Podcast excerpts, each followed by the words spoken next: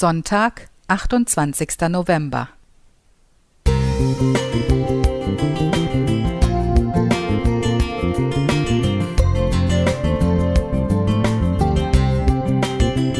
Ein kleiner Lichtblick für den Tag.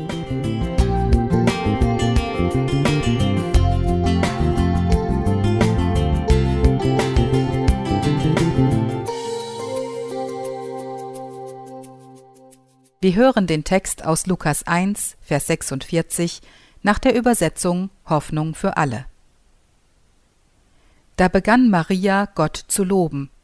Von ganzem Herzen preise ich den Herrn. Mich beeindruckt immer wieder, wenn Menschen wie Maria so von ganzem Herzen loben und danken können. Dabei war die Situation, in der sie sich befand, nicht einfach. Eine junge Frau erwartet ein Kind, aber nicht von ihrem Verlobten.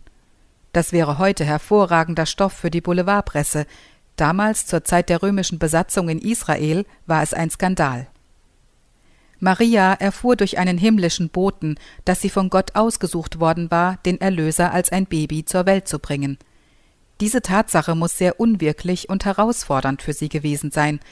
Jedoch bewies sie unglaubliches Gottvertrauen, unerschütterlichen Glauben und Charakterstärke.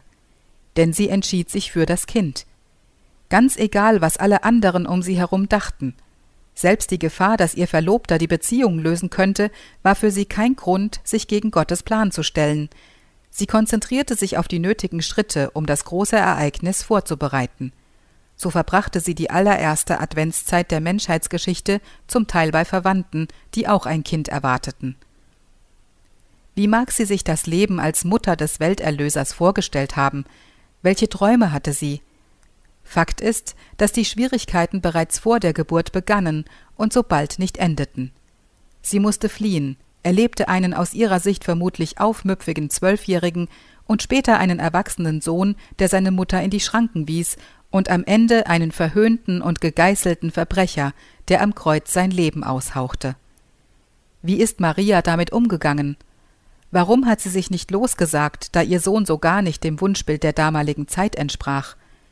Wie konnte sie bis zum Schluss zu ihm halten und sogar unterm Kreuz ausharren? Eine Antwort darauf finde ich in Lukas 2, Vers 19. Maria aber behielt alle diese Worte und bewegte sie in ihrem Herzen.